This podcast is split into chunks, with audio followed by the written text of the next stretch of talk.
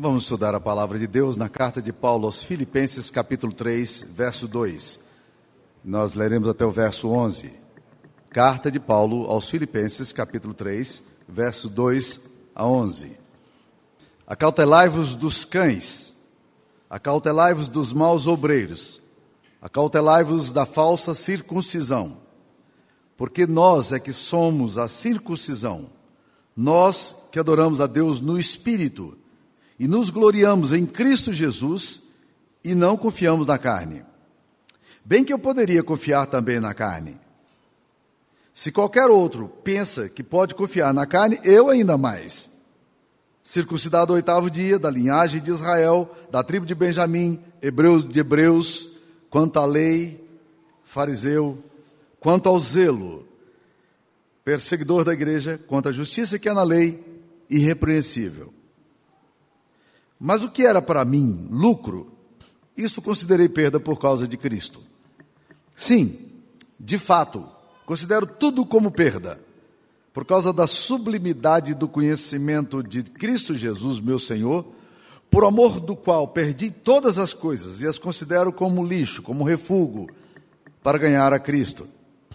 E ser achado em Deus, não tendo justiça própria que procede de lei, senão a que é mediante a fé em Cristo, a justiça que procede de Deus baseado, baseada na fé, para o conhecer e o poder da sua ressurreição e a comunhão dos seus sofrimentos, conformando-me com ele na sua morte, para que de algum modo alcançar a ressurreição dentre os mortos.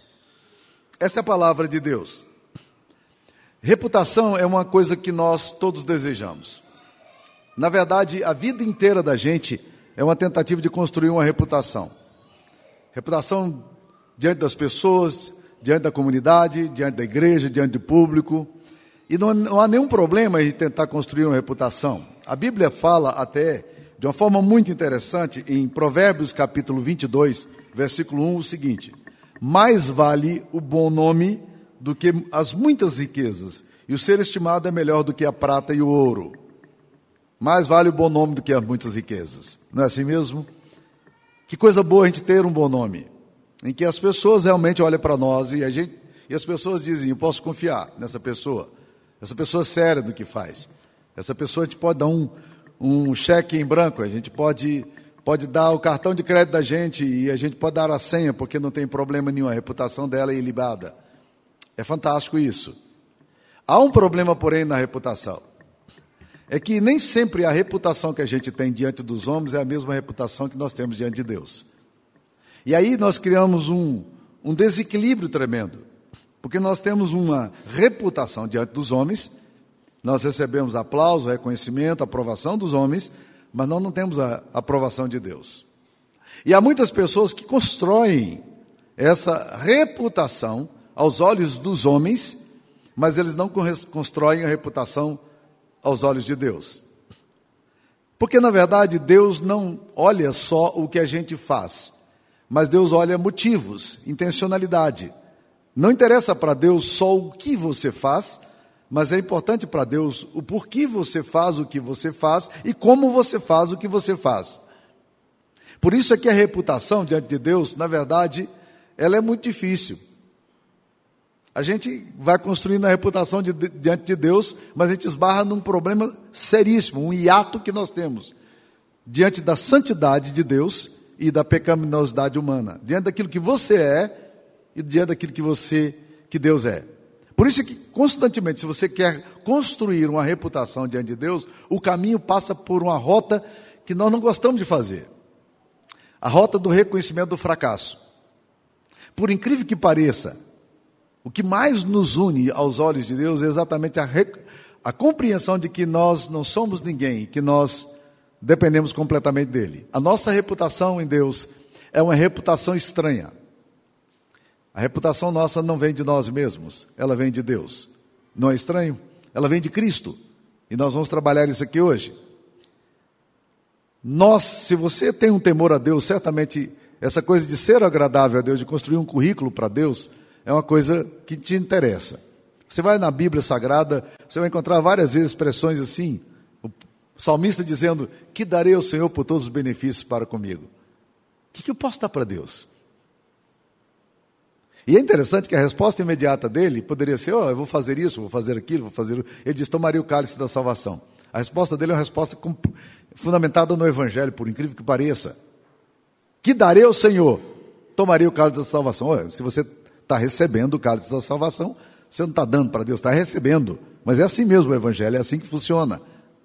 Uma outra coisa, você vai, por exemplo, no, em João capítulo 6, versículo 28, algumas pessoas se aproximam de Jesus e dizem: O que é que nós faremos para realizar as obras do Pai? As pessoas querem construir uma reputação, querem construir um currículo diante de Deus. E a resposta de Jesus é uma resposta absolutamente enigmática.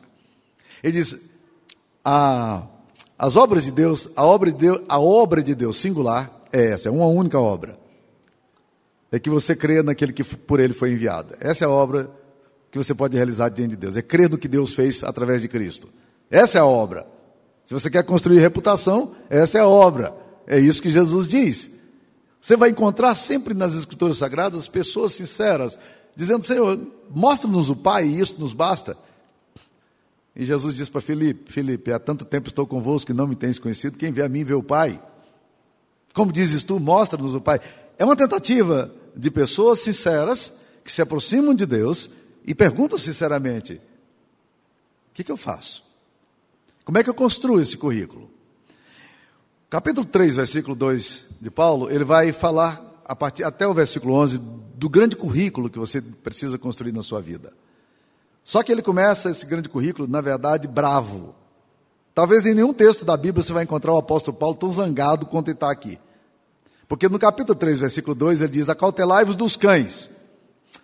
Se você ler só esse texto aqui, você vai ter a sensação seguinte: Paulo não gostava de animal. E alguns irmãos aqui na igreja que eu sei disso, tem fobias a animais, né? Aí você chega na casa das pessoas e as pessoas amam os animais, né? E elas acham que todo mundo gosta de animal. Animal é parte, é parte da família, né? Aquela coisa assim, tem que sentar à mesa para comer. Mas nem todos gostam disso. Algumas pessoas têm pânico de animal, né? Mas Paulo não está falando naturalmente de animais. Quando ele diz acautelai dos cães, logo em seguida ele explica o que, que são os cães na, na visão dele. E é, um, e é um julgamento muito severo que ele faz aqui, inspirado pelo Espírito Santo. Acautelai-vos dos cães, acautelai-vos dos maus obreiros. Ele está falando de quem? Dos obreiros, dos pastores, dos líderes de igreja que ele estava conhecendo naqueles dias. E ele diz: tome cuidado com esse tipo de gente. O que é que está tendo tão complicado para Paulo usar um discurso tão pesado como esse, comparar os pregadores daqueles dias a cães? O que é que está acontecendo aqui? Por que, que esse julgamento é tão severo? Aí ele explica: tome cuidado com os maus obreiros. Porque ele diz: nós é que somos a, a verdadeira circuncisão. Havia um grupo de obreiros naquela época que estava pregando a circuncisão. Se vocês querem ser salvos, você tem que voltar aos rudimentos judaicos, tem que fazer aquilo que o judaísmo exige. Se você não faz, você não vai ser salvo. E Paulo diz: Nós é que somos a circuncisão. Nós quem? Aí ele define claramente a verdadeira circuncisão. A, verdadeira circuncisão não é a circuncisão no corpo, na pele. A verdadeira circuncisão, ela é a circuncisão no coração. É uma cirurgia que o Espírito Santo faz em nós uma transformação na nossa alma. E aí ele diz quem é a verdadeira circuncisão, e aí ele define a essência do Evangelho. Nós é que somos a circuncisão, nós que confiamos em Cristo, nós que confiamos, adoramos a Deus no Espírito e nos gloriamos em Cristo Jesus e não confiamos na carne. Em outras palavras, se você é uma pessoa que confia na carne, e aqui eu vou tentar definir o que, que significa a palavra carne. Né? Se você confia na carne, você na verdade está tá perdendo a sua credencial, o seu currículo que você poderia construir diante de Deus. O que, que, que, é a carne? Nós podemos olhar no Novo Testamento, a expressão carne, ela vai para duas direções. Primeiro, existem aqueles que são chamados os pecados explícitos da carne. E o apóstolo Paulo, na carta aos Gálatas, no capítulo 5, ele define muito bem essas obras da carne. ele fala que as obras da carne são conhecidas e são. Aí ele vai falar: é, prostituição, impureza, lascívia, idolatria, feitiçarias, inimizades, porfias, ciúmes, iras, discórdias, dissensões, facções, invejas, bebedices, glutonarias. Comer demais é perigoso também. E coisas semelhantes a essa, a respeito das quais eu vos declaro, como já outrora vos preveni, que não herdarão o reino de Deus os que tais coisas praticam. Ele está falando dos pecados da carne, as obras da carne. Mas aqui está falando dos pecados explícitos. Quando o apóstolo Paulo usa o termo carne, nós não confiamos na carne aqui, o sentido é completamente diferente. Ele não está falando dos pecados explícitos da carne que eu descrevi aqui na leitura do texto bíblico. Ele está falando de uma sutileza que existe em você e em mim, em nós. Uma sutileza que nós temos na alma de colocarmos a confiança da nossa salvação em nós mesmos. É, é nesse sentido que o texto é usado aqui. Nós não confiamos na carne. Por quê? Porque nós não somos sérios. Uma antiga música dizia não, confie em ninguém com mais de 30 anos. Se você passou de 30 anos, você já sabe disso. Não dá para confiar nos outros e não dá para confiar em você. Não dá. As sutilezas do seu coração são muito graves. Talvez as pessoas não julguem você porque você tem uma boa reputação diante de Deus, diante dos homens, diante da sociedade. E você tem até um bom currículo para apresentar. Mas esse bom currículo que você tem não serve, não serve para Deus. O currículo que você tem, as credenciais que você tem, não são suficientes diante do Deus Santo. Então, se você quiser realmente entender a essência do Evangelho, é pare de confiar em você. Pare de acreditar que você será capaz, com seus méritos, com a sua competência moral ou espiritual, de chegar diante de Deus um determinado dia e Deus ficar absolutamente extasiado com o currículo maravilhoso que você tem e dizer: puxa vida, finalmente alguém chegou aqui, você. Há muitas pessoas acreditando exatamente nisso, elas confiam em si próprias. E aqui, meus queridos irmãos, eu queria dizer para vocês: o inimigo número um do Evangelho é é a confiança em você mesmo. Pessoas que se julgam boas demais e pessoas que se acham com a credencial grande demais diante de Deus, essas pessoas nunca entenderão o evangelho. Porque o evangelho ele começa com a compreensão louca. Ela começa com a compreensão do meu próprio fracasso. Eu não tenho nada para oferecer a Deus. As minhas obras são insuficientes aos olhos de Deus. Tudo o que eu faço é pouco para o Deus Santo que é. Então agora, envergonhado, me aproximo diante de Deus e digo: Deus, tem misericórdia de mim. E agora, envergonhado, eu me aproximo diante de Deus em confissão e eu descubro uma coisa maravilhosa. É que para um grande pecador como eu sou, há um grande Salvador. E preste atenção no que eu vou falar. Se você tem uma ideia de que você é um pequeno pecador, você não precisa de um grande salvador. Para quê? Um pequeno pecador só precisa de um pequeno salvador. Se você é um, um pecadorzinho mais ou menos assim, um, um salvadorzinho mais ou menos assim, vai resolver seu problema. Mas não é disso que a Bíblia fala. A Bíblia fala que nós, nós somos entregues à nossa concupiscência, aos desejos estragados que temos. A vaidade, o orgulho corroem o nosso coração. O problema nosso é que na nossa natureza intrínseca nós temos uma corrupção na raiz daquilo que somos. Sabe qual é? Mesmo as coisas mais espirituais que você faz, se não forem mediadas pelo sangue do Cordeiro, elas são para autopromoção e para autoglorificação. O seu eu está em primeiro lugar. Não é a glória de Deus, é a glória sua. E você pode fazer os gestos mais maravilhosos, como orar, e Jesus critica os fariseus, em Mateus 6 falando sobre isso, né? Orar para serem vistos pelos homens. O que, que está em primazia? A glória de Deus? Não, a autopromoção. Aí Jesus vai para o outro lado, ele diz: as suas boas obras você faz para serem vistas pelos homens. A glória não é de Deus, é sua. Quem que está na frente? Você. é o seu eu. Você ainda acredita que você é o cara. Você não entendeu a gravidade do seu pecado. E você não entendeu também a beleza da salvação. Todas as pessoas que olham demais para si mesmas nunca se apaixonam por Cristo. Elas se apaixonam por si.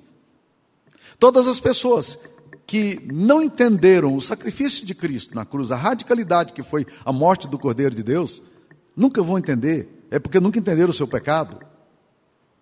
Elas não precisam de Salvador. Para que Salvador? Eu salvo a mim mesmo. As minhas credenciais são bastantes. Deus vai ficar impressionado com o meu currículo, com, com as minhas credenciais. E Paulo, então, entra num argumento interessante aqui no capítulo 2, 3, versículo 4. Bem que eu poderia confiar também na carne. Se alguém pensa que pode confiar em si mesmo, na carne, nos, nas suas conquistas morais e espirituais, eu ainda mais. Aí ele vai colocar oito ou nove pontos aqui interessantes para ele provar que se alguém que tinha currículo, era ele. Olha lá, primeiro, ele fala assim: Eu fui circuncidado ao oitavo dia. O que, que significa ser circuncidado ao oitavo dia? Para o judeu, uma criança que era trazida a Deus e, e circuncidada, ela pertencia ao povo de Deus. É mais ou menos o mesmo raciocínio que nós usamos, usamos para o batismo de criança. Nós entendemos que existe uma bênção geracional. Deus traz até nós uma bênção para os nossos filhos. Os judeus entendiam isso. Então o judeu responsavelmente trazia o seu filho ao oitavo dia e ele era circuncidado, ele pertencia ao povo de Deus. A marca de ser do povo de Deus está ali presente. Jesus passou por isso. José e Maria trouxeram Jesus para que fosse circuncidado ao oitavo dia, como bom judeu. Paulo diz: Eu passei pelo ritual lá do meu batismo, ou do meu, da minha circuncisão. Segunda coisa que ele fala: se alguém quer confiar em si mesmo, eu ainda mais, porque eu sou da linhagem de Israel. Gente, até hoje o judeu acredita que o único povo eleito no mundo é ele. São 14 milhões de judeus, sendo que 7 milhões moram fora de Israel, e eles acreditam que o Deus criador dos céus e da terra, o Deus do pacto, o Deus da aliança, o Deus de Abraão, Isaac e Jacó, o Deus Pai, Filho e Espírito Santo, é só deles.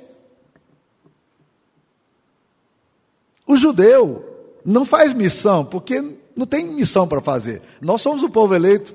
Pronto, acabou. Para que fazer missão? Se Deus é só nosso. Paulo está dizendo, eu sou da linhagem de Israel, gente. Eu sou judeu. Mas ele continua. Ele fala assim: eu sou da tribo de Benjamim. A tribo de Benjamim, lembra-se que Benjamim foi o último filho de Jacó. E é a tribo mais orgulhosa e vaidosa. Uma vez ela entrou em conflitos de uma guerra civil e, eles brigaram tanto, eles brigaram tanto, eles brigaram tanto que só sobrou 400 homens. Não tinha mais, ninguém queria dar as filhas para se casar com os benjamitas. Povo orgulhoso, vaidoso de si, nós somos benjamitas. primeiro rei saiu de Benjamim, Saul. Ele diz: Eu sou dessa linhagem. Olha que mais que ele fala. Eu sou hebreu de hebreus. Aqui é um ponto interessante, sabe por quê? Eu vou tentar traduzir isso aqui para uma linguagem que você vai entender bem. Eu sou calvinista dos cinco pontos. Eu sou pentecostal do reteté. Eu sou católico tradicional. Eu sou é, batistão do peito amarelo. Você entendeu o que ele está falando, né? Eu sou hebreu de hebreus. Olha o meu currículo. Isso não me faz aceitável diante de Deus, não é o suficiente para Deus ficar impressionado comigo. Só de falar que eu sou hebreu de hebreus, Deus já deve estar apaixonado com essa figura maravilhosa, esse presbiterianão, esse batistão, esse catolicão aí, esse né, pentecostalzão aí. É assim que a gente pensa. Mas Paulo diz: olha, vocês querem comparar com o rico? Vamos lá. Ele continua: eu sou contra a lei fariseu. A gente fala muito dos fariseus, obviamente, por quê? Porque os fariseus construíram reputação pública, esquecendo a reputação que eles precisavam construir diante de Deus. E isso criava neles um, uma hipocrisia muito grande. É o que a gente chamou de farisaísmo, uma pessoa que tem dupla face. Ela diz viver uma realidade, mas ela não é. É o fariseu. Mas o fariseu era os, um, dos um dos grupos religiosos mais zelosos e fiéis. Eles cumpriam rigorosamente a lei. É do tipo de pessoa que você gostaria de fazer negócio com ele. Por quê? Porque era honesto. Era do tipo de vizinho que você gostaria de ter porque o jardim dele, a casa dele estaria bem pintadinha, ele respeita os direitos dos outros. Eh, não sei se a gente gostaria muito de viver lado do, do fariseu, não, porque também seria muito rigoroso no julgamento da gente. Mas vamos lá, né? Quanto ao zelo, eu fui perseguidor da lei, porque eu, eu era zeloso pela lei do Antigo Testamento. Quando surgiu a seita dos fariseus, a seita de Jesus, eu fui perseguir esse povo. E ele continua dizendo: E quanto à justiça que há na lei, eu sou irrepreensível. Quem é que pode bater no peito e dizer: eu, Ninguém me chama atenção porque eu não errei em nada? Do ponto de vista externo, estou zerado. Ninguém pode me julgar por nada. Paulo batia no peito e disse aqui: vocês querem comparar currículo? É isso aí. A surpresa, meus queridos irmãos, está quando ele entra no versículo 7 e diz: Mas o que para mim era lucro, isso eu considerei como perda. Isso que eu achava que era coisa melhor e mais importante da minha vida, disse: Isso aqui é o que pode me destruir. É essa sensação de que eu sou bom o suficiente ele diz: Eu considerei isso tudo como perda. E aí ele vai entrar no versículo 8 dizendo o seguinte: Sim, eu de veras considero tudo como perda por causa da sublimidade do conhecimento de Jesus Cristo, meu Senhor, por amor do qual eu perdi todas as coisas e considero como refúgio para ganhar a Cristo. E dizer: Olha, eu, eu considero tudo isso que eu construí, todo o meu currículo. Quando eu conheci Jesus, quando eu vi o amor de Jesus, quando eu entendi o que ele fez por mim lá naquela cruz, quando eu entendi a sublimidade da sua graça, eu olhei para isso e disse: Isso é lixo. Na verdade, meus queridos, o termo que ele usa aqui no grego é mais do que lixo. Algumas traduções falam refúgio, alguns falam perda. Mas sabe o que seria literalmente o que ele disse aqui? Tudo isso eu considero como cocô. Não vale nada. Nada. Quando você entende o que Cristo fez, o amor dele por você na cruz, você precisa de quê agora? Do seu currículo? Não, ele disse: o meu currículo eu joguei no lixo. Então eu quero dizer para você, eu quero hoje convidar você para você se arrepender do seu currículo, no qual você está baseando a sua confiança. E você está caminhando, querendo construir uma reputação diante de Deus, porque você ainda não entendeu que a reputação que nós precisamos, ela é construída em outro lugar. E ele fala aqui: Eu conheci a Cristo, meu Senhor. E no versículo 9 ele diz: Eu não quero ser achado em Deus, tendo justiça própria, que procede da lei. Eu não quero ser encontrado em Deus com aquilo que eu posso oferecer para Ele. Mas eu quero ser encontrado diante de Deus mediante a fé em Cristo, a justiça que procede de Deus, baseada na fé. Ele está dizendo: olha, tem uma justiça aqui que eu quero apresentá-la diante de Deus. O currículo que eu quero apresentar diante de Deus é esse aqui: a justiça de Cristo. Então, quando eu chegar diante de Deus e Deus me perguntar por que, que eu devo deixar você entrar no meu céu, eu vou pegar a justiça de Cristo e dizer: essa é a minha justiça. E essa justiça é uma justiça estranha. Por quê? Porque ela é uma justiça que não vem da gente. A justiça do cristão não é uma justiça que ele constrói. É uma justiça imputada por Deus. É Deus quem dá essa justiça. A Bíblia diz: Abraão creu em Deus. E isso lhe foi imputado para a justiça. Não, Abraão não tinha justiça para apresentar diante de Deus. Deus imputou, Deus vem e coloca algo que você não tem. E Paulo diz: Eu quero ser achado diante de Deus, eu quero ser encontrado diante de Deus, não tendo justiça que procede da lei, eu não tenho nada para dar para Deus, eu quero apenas uma justiça. Eu quero a justiça de Cristo em mim. É essa justiça que eu quero. Eu quero que a minha roupa esteja marcada com o sangue do Cordeiro. Eu quero me apresentar diante de Deus trazendo aquilo que, que Deus mesmo me ofereceu. Foi o sacrifício do seu filho. E olha interessante que ele vai usar duas vezes aqui a expressão, no versículo 9, fala, senão aqui é mediante a fé, e depois ele fala baseada na fé. Sabe como é que você recebe essa justiça? Essa justiça você recebe quando você crê em Cristo. Quando você reconhece o seu fracasso, e a, a, Bíblia diz que o Espírito Santo nos convence do nosso pecado, quando você reconhece que você é insuficiente aos olhos de Deus, mas você começa a entender a glória maravilhosa, a maravilhosa bênção de ter o nome de Jesus impresso na nossa alma. É a cobertura de Jesus. Quando chegar diante de Deus, eu só tenho uma coisa para apresentar: o meu currículo é Cristo. As minhas boas obras não são suficientes. O meu currículo, ele é pífio. Eu serei julgado por mim, pelas minhas incongruências, contradições, pecados. Então eu não quero ser apresentado diante de Deus comigo meu, eu não, eu não confio em mim. Eu confio em Jesus. Ele morreu por mim. Ele me justificou. Ele me declarou justo diante do Pai. Eu não preciso de mais nada. Eu já tenho tudo que eu preciso. A sublimidade do conhecimento de Cristo Jesus. Você conhece Jesus? Você sabe o que Cristo fez por você? Você já entendeu o Evangelho? E o apóstolo Paulo vai falando uma coisa interessante, ele diz: E eu quero, mediante essa justiça, no versículo 10 ele fala, para o conhecer e o poder da sua ressurreição. É interessante que o poder da vida de Cristo, ele vem para nós quando nós desistimos de nós mesmos e nós cremos em Cristo. Uma vida de poder é uma vida baseada na fé. Uma vida de poder não é uma vida baseada no homem. Muitas pessoas é, têm muitas dúvidas com relação à oração que, que eles mesmos fazem. Muita gente tem muita dúvida sobre a sua oração. Pastor, minha oração não tem poder. E eu tenho uma respostinha já pré-fabricada para isso aqui. Eu falo, é a sua oração que precisa de poder? Ou é o poder que emana do altar, que Deus coloca na sua oração, que é importante?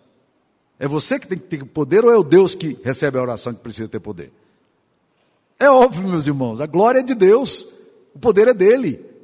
Então, as suas frágeis orações, as suas frágeis oferendas, feitas com sinceridade aos olhos de Deus, se transformam em coisas poderosas, transformadoras. Paulo diz: Eu quero ter a justiça de Cristo e conhecer o poder da Sua ressurreição. É por meio da fé que eu vou conhecer o poder da ressurreição. Uma vida vitoriosa é por meio da fé. É quando eu entendo o que Cristo fez por mim, a obra do Espírito Santo em mim. Este poder, este poder vem para a minha vida através não das boas obras. Paulo, escrevendo na sua carta aos Gálatas, ele estava lidando com pessoas que tinham conhecido Jesus e tinham entregue a sua vida a Jesus, tinham compreendido o Evangelho, mas que por alguma razão estavam se desviando do Evangelho. No capítulo 3, versículo 1, ele fala: Ó Gálatas loucos, chama, chama os cristãos de doido, vocês estão tudo doido. Ó oh, Gálatas insensatos, quem é que fascinou a vós outros, ante cujos olhos foi Jesus Cristo exposto como crucificado? Quem que fascinou? O que, o que fascina é esse que você está tendo aí, aí no seu coração? Aí ele fala: quero apenas, quero apenas saber isso de vocês. Vocês receberam o Espírito pelas obras da lei, pelo que vocês fizeram, ou vocês receberam pela pregação da fé? A, resposta, a pergunta é retórica, meus irmãos. Paulo está dizendo, gente, vocês receberam o Espírito Santo pela pregação da fé pela obra de Cristo, porque um dia vocês creram, ouviram e creram. Quando você ouve crê a vida de Cristo, o Espírito Santo nos é concedido, e aí emana o poder e a vitória. Sabe por que, que nós somos tão fracos espiritualmente? É porque nós dependemos de nós, de nós mesmos. Nós somos muitos performa, nós somos muito performáticos.